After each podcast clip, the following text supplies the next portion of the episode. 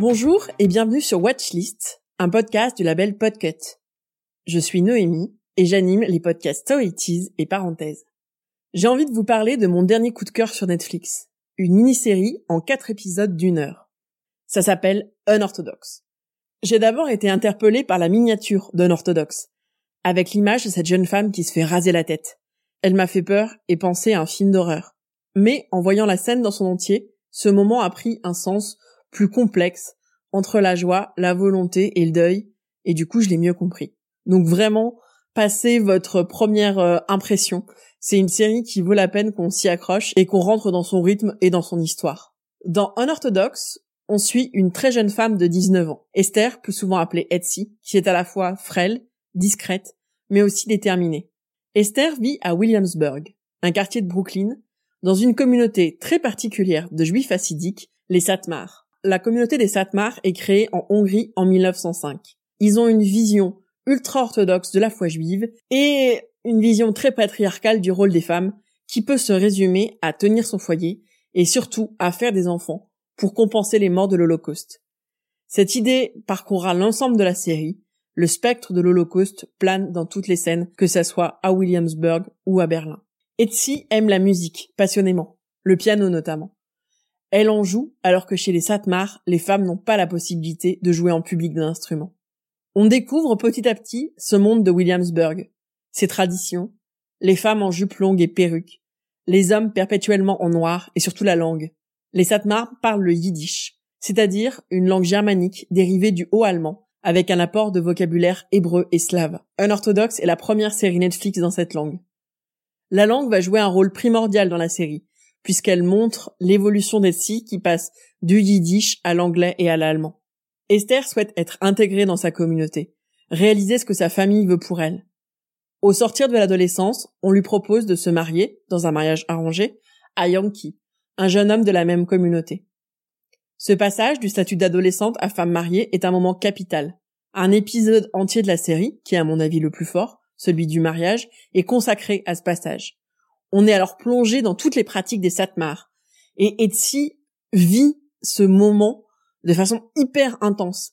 Etsy semble s'abîmer dans sa foi et dans sa prière au moment de la cérémonie du mariage. Sa joie éclate lorsque Yankee brise le verre sous la houpa, ce qui signifie le moment de leur mariage. On a aussi des scènes de danse, de chant qui sont particulièrement joyeuses. Et donc on voit qu'Etsy, là, est à l'aise dans sa communauté. Et puis, elle découvre les nouvelles règles auxquelles elle doit se plier, le migvé purifiant après les règles, le fait de ne plus pouvoir montrer ses cheveux, ce qui renvoie à la scène dont je parlais au début, Salon Luton, euh, ses longs cheveux bruns, et surtout la pression de la maternité. Cette question et celle des rapports sexuels deviennent une obsession dans le couple Yankee-Esther. Tout le monde ne fait que parler de ça, y compris sa belle famille et sa belle-mère.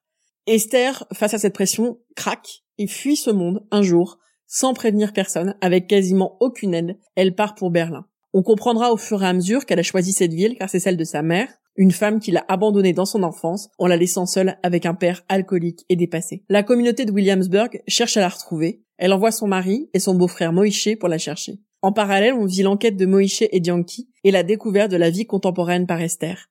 Elle va devoir s'adapter, apprendre à commander un café, à utiliser Internet, à se faire des amis. Elle est accompagnée en cela par une bande de musiciens d'un conservatoire. Lors d'une scène magnifique, elle se défait de ses vêtements modestes et de sa perruque dans le lac de Wannsee, un haut lieu de la Seconde Guerre mondiale. On a alors l'impression qu'elle vit enfin une forme de liberté.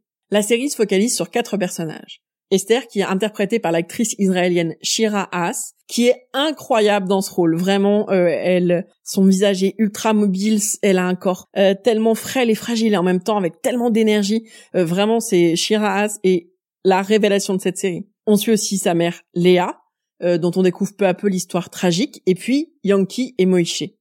Et ce qui est terrible, c'est que chacun des personnages a ses raisons, ses motivations. La série n'est pas une critique acerbe des juifs ultra-orthodoxes. Elle présente leur foi, la tendresse et la solidarité de cette communauté sans être naïve sur son aspect enfermant et sclérosé. Le personnage de Moïse est passionnant. Lui aussi, il a quitté la communauté et il est amené, pendant ce voyage à Berlin à faire face à ses démons, à sa violence, à ses addictions. Et pourtant, c'est le méchant de l'histoire. Mais la série, elle ne juge pas. Elle ne juge ni les anciens, ni les Satmar, ni les modernes. Elle montre crûment les deux réalités qui se côtoient. Et le fait qu'Esther, elle choisit de traverser volontairement, de vivre finalement ces deux identités en elle. L'orthodoxe, c'est une ode à la liberté individuelle, mais aussi à la difficulté de se déraciner pour devenir soi-même. Vraiment, euh, c'est une série qui est, qui est sublime, qui est courte. Voilà, en 4 heures, vous avez fini. En temps de confinement, c'est super. Je vous conseille, si ça vous intéresse, de regarder aussi le making of après, qui vous éclairera à la fois sur les traditions Satmar, mais aussi sur la création technique d'une série, et notamment sur cette question de comment on fait euh, pour faire une série dans une langue qui est peu parlée, et donc là, dans le cas présent, en yiddish, et aussi sur l'histoire des acteurs qui, pour certains, en fait, ont vécu la même histoire que celle de d'Esther. Alors c'est tiré d'une histoire vraie, même si a priori toute la partie musicale à Berlin n'est pas exactement l'adaptation du roman. En résumé, une série sublime, pas du tout embêtante, sur le thème de la religion et surtout de la liberté.